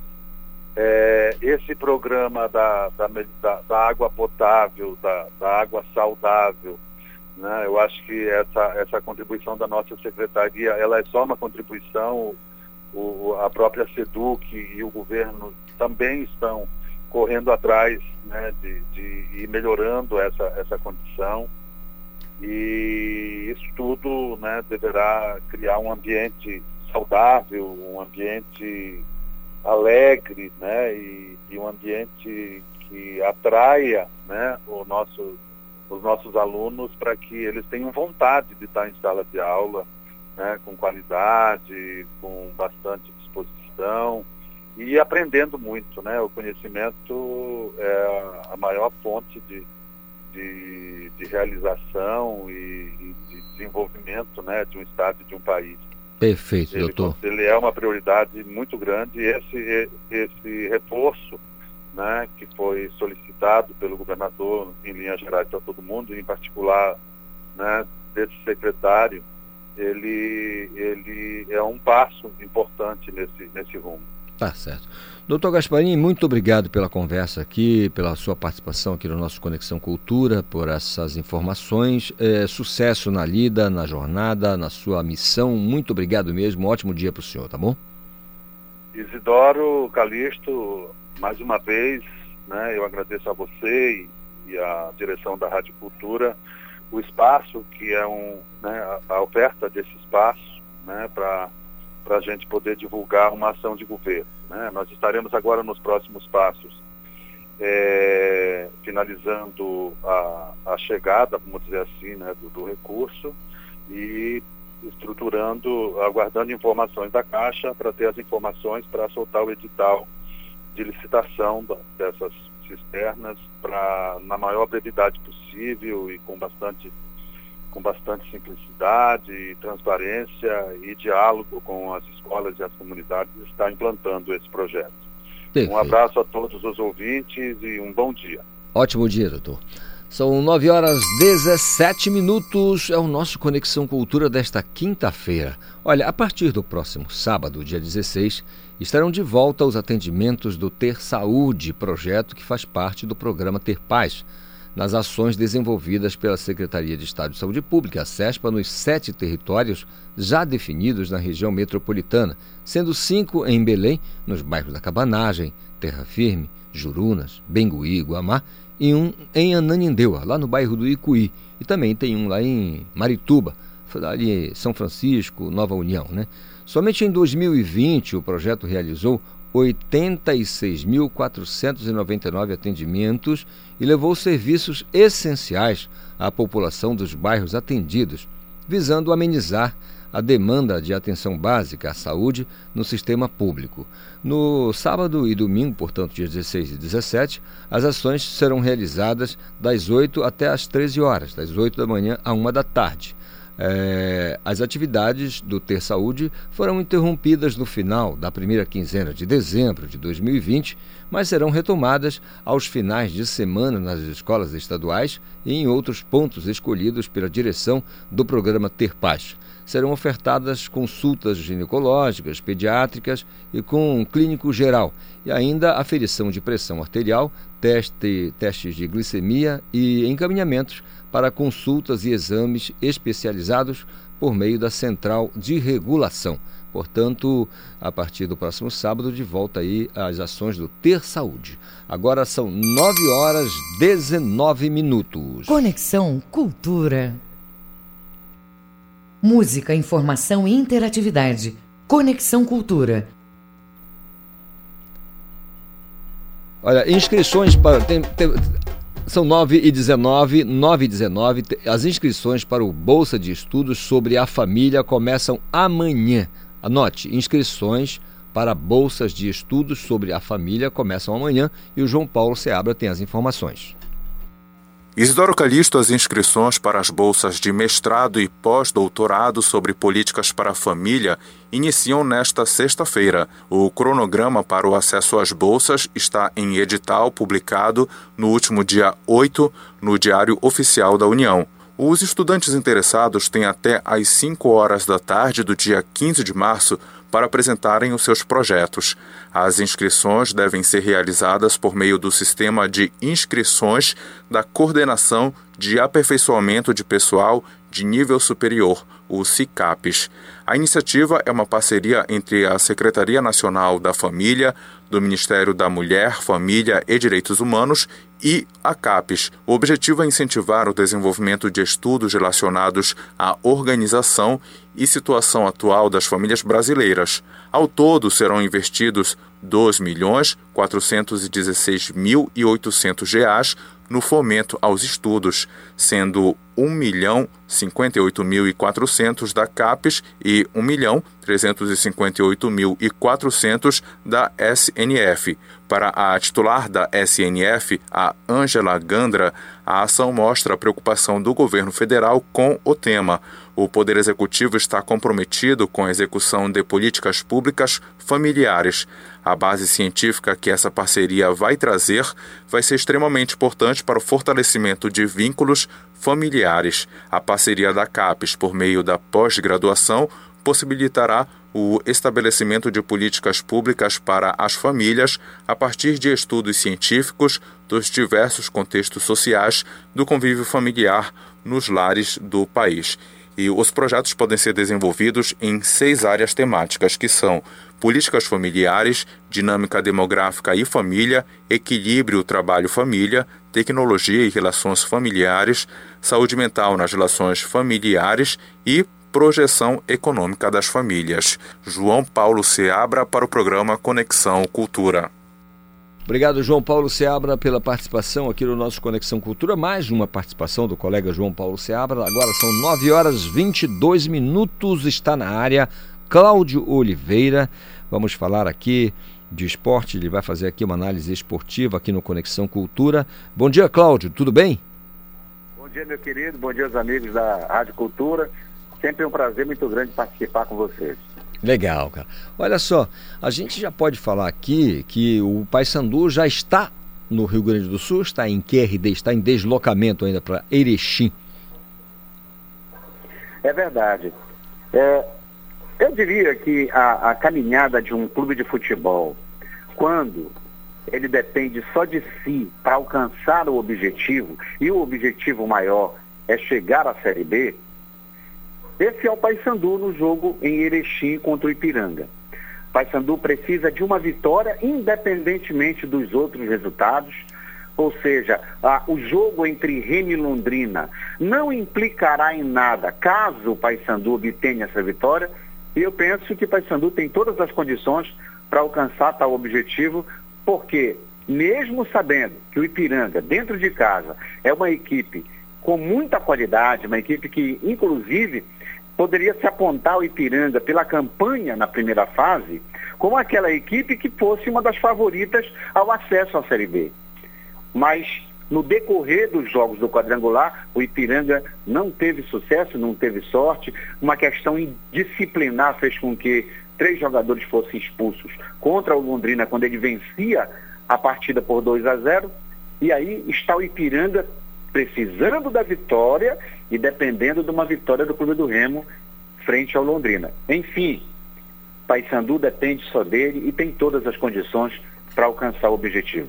Agora, eh, Cláudio, com relação ao elenco, você acha que são serão feitas mudanças assim significativas ou o Paysandu vai como estava jogando? É, você tem informação de alguém no DM, alguém que com algum problema que por um acaso não não vai, por alguma razão, não vai poder entrar em campo? Bom, o, o Paysandu entra completo. Aquela, a, aquela ausência do Tony, que infantilmente foi expulso no jogo contra o Londrina, lá em Londrina, é, do banco de reservas, quando já tinha sido substituído, e que faltou muito, sentiu muita falta a equipe bicolor no jogo contra o Clube do Remo do Tony, até porque, inexplicavelmente, o, o Brigatti foi improvisar um zagueiro que não tem muita mobilidade como o Perima para a lateral direito. Mas para esse jogo contra o Ipiranga, eu te respondo que o Paysandu vai com força total, não tem nenhuma ausência, todo mundo está à disposição do treinador, o Brigatti. Tem que fazer o melhor, né? Cada um fazer o melhor de si. Agora, voltando para cá, né, para o jogo de cá, para cá, para as nossas bandas, o Remo, ele tem aí, eh, vai brigar pela, pela, pelo acesso, pelo acesso não, pelo título, já pode até falar nisso, né? Porque dependendo da, do resultado aqui, ele vai enfrentar, já está o Brusque, é, lá do, é, Brusque do lado de lá, né? Ele já está classificado, já está só aguardando é, quem classificado aqui, é isso mesmo? É exatamente. O Remo tem todas as condições e que para que isso não aconteça, vamos deixar bem claro que o Paysandu precisaria vencer pelo menos por 3 a 0 e o Clube do Remo perder pelo menos por 1 ou 2 a 0. Quer dizer, é uma caminhada bem difícil. Por essas e outras que eu entendo que o Remo já relaxado, de uma maneira mais tranquila para a partida, vai buscar a vitória em cima do Londrina, isso eu não tenho dúvidas. Porque o Londrina vem para um desespero no jogo em Belém. Para o Londrina, ele precisa vencer o jogo do Clube do Remo e torcer por empate lá entre Paysandu e Ipiranga. Ou seja, é uma caminhada difícil, né? É mais dolorosa a situação do Londrina. Mas veja o Clube do Remo, uma equipe altamente tranquila, relaxada, mas em busca do resultado positivo para que a sua torcida possa presenciar mais uma final de Série C e o Remo disputando com o Brusque, que é uma equipe que ainda está na espinha, né? Porque o que, que acontece? Aquela goleada na Copa do Brasil que acontecera lá em Brusque ainda não foi esquecido pela torcida do Clube do Remo. Já está na garganta, né? Está no esôfago ali tentando deglutir Agora, agora, agora, Cláudio, é com relação. Bom, ah, você falava aqui dessa, dessa relação é, dos quatro aqui, Paysandu, Remo, Londrina e Ipiranga, o, fora o Remo que já está garantido, já tem o acesso, já pode comemorar, pode fazer festa. Paysandu é o único clube dos três que depende só dele, né? O restante depende de resultados outros. Exatamente. É, é, é essa grande, é o grande ponto positivo do Paysandu, que mesmo jogando fora de casa, contra uma equipe qualificada, como a equipe do Ipiranga, mas você ter a condição de não depender dos outros e sim só de si para alcançar o objetivo é um fator preponderante em termos até psicológicos. Imagine você uma equipe, se o Paysandu tivesse que entrar contra o Ipiranga, vencer o Ipiranga e depender de um outro resultado. Então quer dizer, isso não acontece. A equipe bicolor, ela já entra psicologicamente com aquele pensamento. Se eu vencer o jogo, eu estou na Série B. Olha, Cláudio, eu, eu fiz um curso um tempo com Nostradamus. Eu quero te dizer isso só para te deixar tranquilo, porque é assim, eu, eu cravei todos os resultados nesses últimos 15 dias, todos os resultados eu cravei, inclusive o 3 a 0 que nem mesmo o mais otimista torcedor do Palmeiras era, era capaz de dizer, eu disse 3 a 0 para o Palmeiras contra o River lá na Argentina. Resultado 3 a 0. Aí o Boca Juniors fez aquela onda toda lá e bate, dá do pescoço para baixo a canela para eles. Eu disse, na Vila Belmiro, 3 a 0 para ficar barato para ficar barato 3 a 0 Certo. O jogo era pra, tinha cancha para 5, tinha caixa para 5, mas ficou 3 a 0 Ficou barato, mas tudo bem. Santos 2 a 0 na final contra o Palmeiras. Campeão absoluto deste ano. Santos Futebol Clube. Isso aí já está escrito, o Reginaldo já sabe disso, está todo mundo sabendo. Já tá, a manchete já está pronta. Né? No jogo Eu único. imaginando o palmeirense Reginaldo como deverá ter reagido a esse placar de 2 a 0 estipulado por você. Dois... Mas eu, eu vou te falar uma coisa com toda sinceridade. Hoje, dentro do futebol brasileiro, nós temos dois técnicos que, no meu entendimento, eles fazem trabalhos excelentes. Primeiro, Cuca, porque não é fácil. Muita gente elogiou Jorge Jesus quando ele fez grandes conquistas com o Flamengo, mas ninguém olhou o detalhe do que foi oferecido para o Jorge de Jesus em material humano de muita qualidade. Ou seja, é muito bom é muito fácil você trabalhar com um elenco, como trabalhou o Jorge Jesus com o Flamengo, e poder conseguir alcançar os objetivos dos títulos, das conquistas que tiveram o, que teve o Flamengo com o treinador português. Agora, difícil é você ter um Cuca no Santos, que o Santos não pode contratar, em função daquele problema internacional com a FIFA, que o Santos está é, tá com salário atrasado. Cuca pegou Covid duas vezes.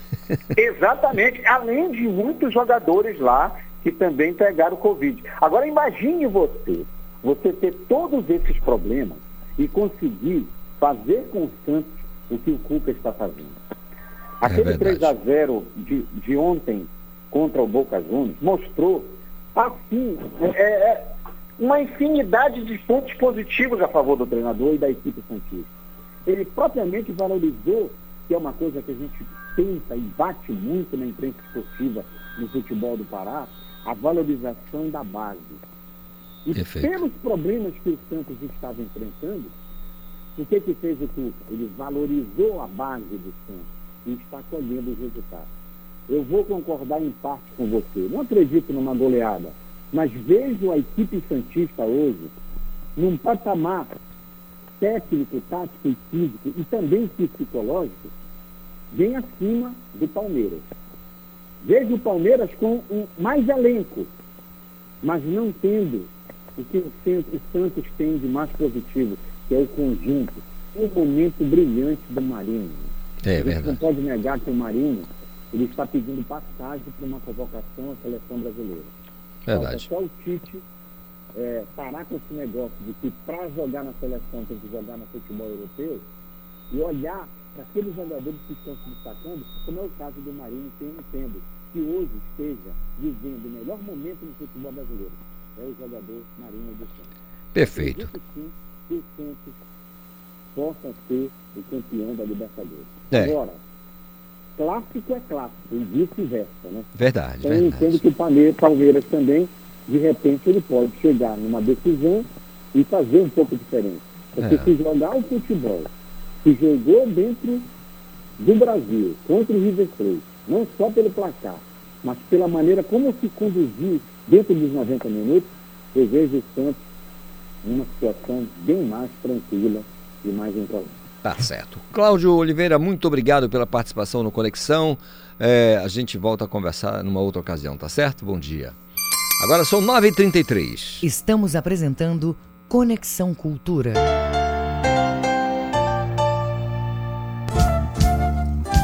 ZYD 233, 93,7 MHz. Rádio Cultura FM, uma emissora da Rede Cultura de Comunicação. Fundação Paraense de Rádio Difusão, Rua dos Pariquis, 3318. Base operacional, Avenida Almirante Barroso, 735, Belém, Pará, Amazônia, Brasil. Baladas, folks e blues, a música pop de Elder F., cantor e compositor de Castanhal. Eu sempre tive um entendimento que os meus trabalhos eles tinham que ter uma diferença entre eles, assim. E sempre foi assim. Meu trabalho com Suzana era diferente do trabalho com Ataque Fantasma, com Espoleta Blues. E não foi diferente também no, no meu projeto solo. A música pop radiofônica de Elder F. no Brasil brasileiro. Este sábado, sete da noite. Voltamos a apresentar Conexão Cultura. Agora são 9h34, é o seu Conexão Cultura no ar nesta quinta-feira. Olha, o inverno amazônico é sinônimo de preocupação por causa dos alagamentos para motoristas, ciclistas, hum, pedestres, enfim, para todo mundo. O João Paulo Seabra tem as informações para gente. Isidoro Calixto, o inverno amazônico já chegou e com ele a temporada de temporais. E não bastasse o caos que é provocado pelas pancadas de chuvas repentinas, os motoristas ainda devem estar atentos para alagamentos. E diante do risco que representam esses alagamentos, chama-se atenção para que os motoristas fiquem atentos às orientações transmitidas pelas prefeituras nos momentos de chuva através dos meios de comunicação e evitem, na medida do possível, sair quando ocorrerem essas chuvas fortes. E se a residência costuma inundar, o recomendado é preparar lugares altos ou prateleiras para guardar objetos de maior valor. E também, como uma medida de prevenção, Uma outra orientação é que a população mantenha telhados e calhas em ordem para desobstruir os ralos e não jogar o lixo nas ruas, principalmente em encostas, córregos, margens de rios e outras áreas. E para os motoristas, a orientação realmente é não transitar por ruas alagadas, mesmo que ele conheça a região, pois a água pode ter aberto crateras submersas. E se a chuva causou inundações, é melhor não se aventurar e não enfrentar as correntezas. E outras é, orientações, na verdade, são prevenções com alguns cuidados antes de sair de casa, como, por exemplo, verificar as palhetas do para-brisa, se elas estão ressecadas. A água do esguicho deve ter líquido desengordurante. Também é bom conferir se todas as luzes dos faróis, lanternas estão em perfeito estado. Jamais rodar com um pneu careca, verificar o sistema de freio e observar se os desembaçadores traseiros e dianteiro estão funcionando e avaliar se a borracha das portas está em bom estado para vedar a entrada de água em um possível alagamento. João Paulo Seabra para o programa Conexão Cultura. Obrigado, João, pela participação. Agora são 9 horas mais 36 minutos. Olha, a notícia não é legal, porque acontece, a gente tem que falar disso aqui também. Motorista de aplicativo é feito refém e obrigado a ajudar na fuga de criminosos. Isso foi durante uma onda de assaltos, né? O repórter Marcelo Alencar tem essas e outras informações. Exatamente, Calixto. Já estamos a postos aqui, direto com você, é, para trazer que na noite desta quarta-feira, dia 13, três homens armados fizeram um motorista de aplicativo refém e utilizaram o veículo para realizarem diversos assaltos em Belém. Calixto, segundo informações da Polícia Militar, os acusados renderam o motorista por volta das 5 horas da tarde, após receber uma chamada de corrida para três pessoas que iriam seguir viagem para o shopping localizado na Travessa Padre Eutíquio, no bairro da Batista Campos. Isidoro, a viagem foi solicitada para embarque na Travessa do Chaco, próximo à Avenida Duque de Caxias, no bairro do Marco. Ao chegar no local, o motorista foi rendido pelos criminosos que já entraram anunciando o assalto. Com o motorista mantido sobre, é, sobre os, os assaltantes, os criminosos que estariam portando um simulacro de arma de fogo fez com que a vítima seguisse viagem para diversos bairros da capital, garantindo a fuga enquanto o trio realizava os assaltos. De acordo com a vítima, os assaltantes obrigaram que ele circulasse por aproximadamente duas horas em várias localidades, como o bairro da Marambaia, Reduto, Marco e Pedreira. Durante o percurso, os criminosos assaltaram várias pessoas, levando bolsas, mochilas, aparelhos de celular, carteiras, dinheiro e outros pertences pessoais.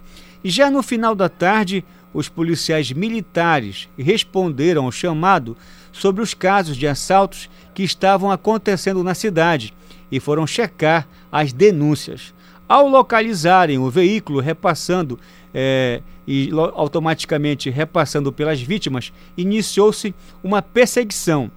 Já na travessa Lomas Valentinas, entre as avenidas Pedro Miranda e Marquês de Erval, os agentes interceptaram os assaltantes que foram logo liberados, que foram logo liberados e o refém se renderam. É, conforme informações da PM, o grupo praticou assaltos em lanchonetes, pontos comerciais, academias e vias públicas. A Polícia Militar informou ainda que o trio já realizava assaltos no bairro, no bairro da Marambaia há três dias. E um detalhe, aí provavelmente, infelizmente, até o motorista do aplicativo vai ter que prestar depoimento, né? Além de ser realmente uma vítima também dos assaltantes, ele vai ter que prestar depoimento para explicar realmente todos os detalhes dessa situação. E a gente também informa Isidoro Calixto sobre a questão do Bampará. O Bampará está prorrogando é, é, o pagamento do Renda Pará.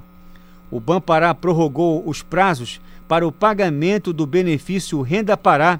Quem já está cadastrado na ação tem até o dia 29 de janeiro para receber o valor de 100 reais da cota única. Calixto, Para quem ainda não estava inscrito no programa e ao consultar o CPF, a, aparecia como não cadastrado no sistema, mas está com benefício do Bolsa Família ativo. O novo prazo para receber é até amanhã.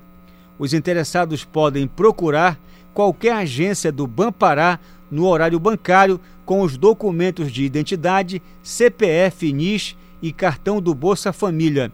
O cadastro é feito na hora e a pessoa já recebe o recurso. Isidoro, mais de 140 mil beneficiários já foram contemplados pelo programa na região metropolitana e outros 570 mil no interior do estado. São essas informações que nós temos até agora. Marcelo Alencar para o Conexão Cultura. Volta no comando Isidoro Calixto.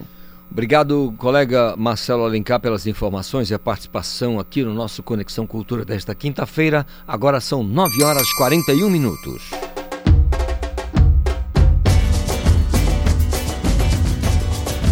Conexão Cultura.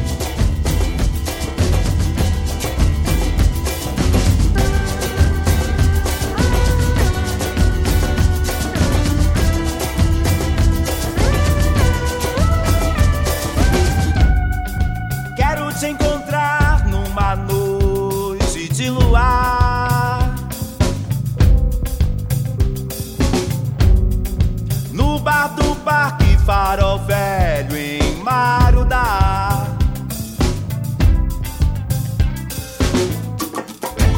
Sentindo o mesmo cheiro de amor no ar. Me enquadra no zoom do teu olhar.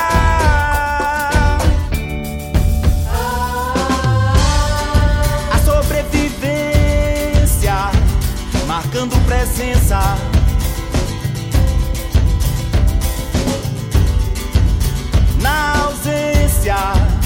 Desta solidão.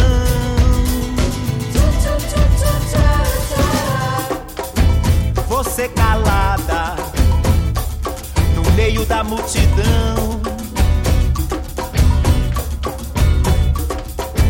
Tento falar da minha louca paixão.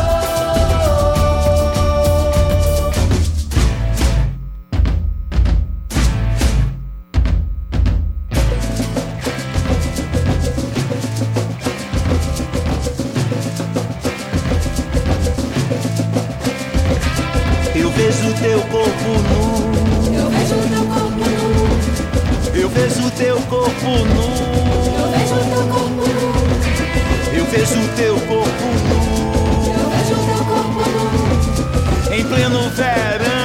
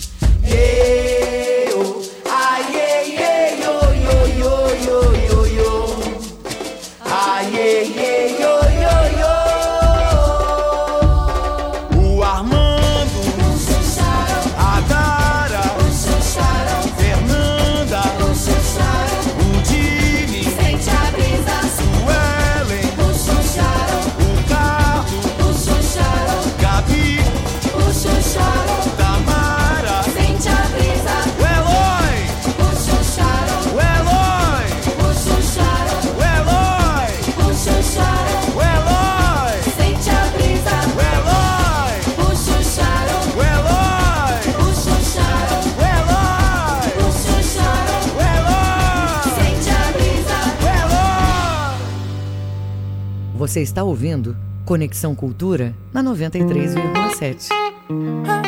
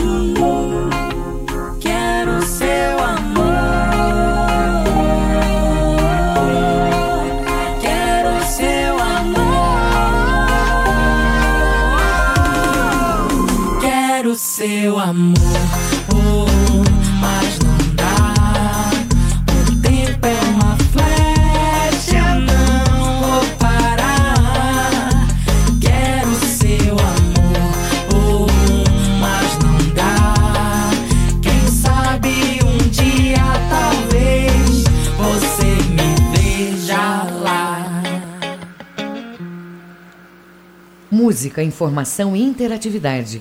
Conexão Cultura. Cultura FM 93,7. Eu sonhava com ela já faz tanto tempo. Sabia que um dia ela chegaria. Eu vou decorar nossa casa a tempo. Quero comprar tudo na Casas Bahia. se encheu de amor e é só alegria. Eu vou preparar uma festa linda com carimbó e tacacá. Ela chegou pra ficar, é pura magia. Menina, vem dançar. Ela chegou pra ficar, é pura magia. Vai dar.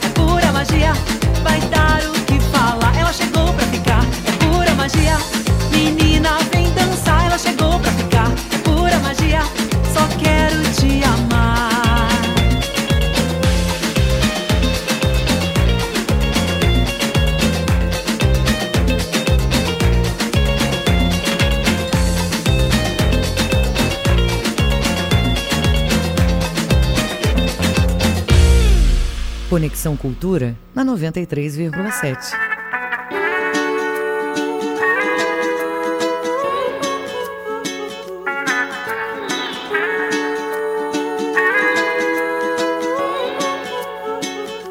Me dá o teu sorriso que eu te dou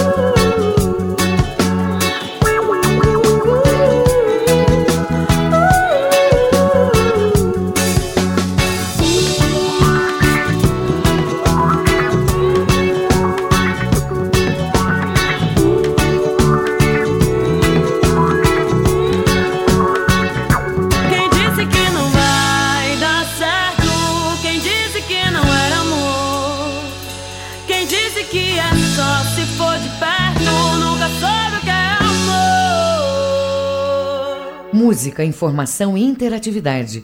Conexão Cultura.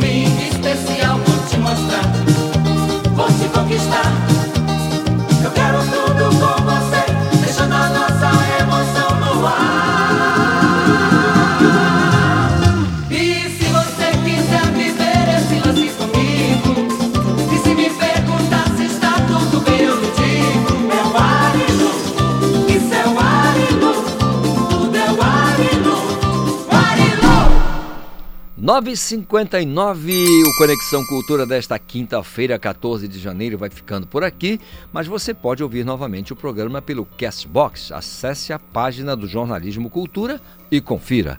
Excelente dia para você, se puder, fique em casa e até amanhã. A Cultura FM apresentou Conexão Cultura.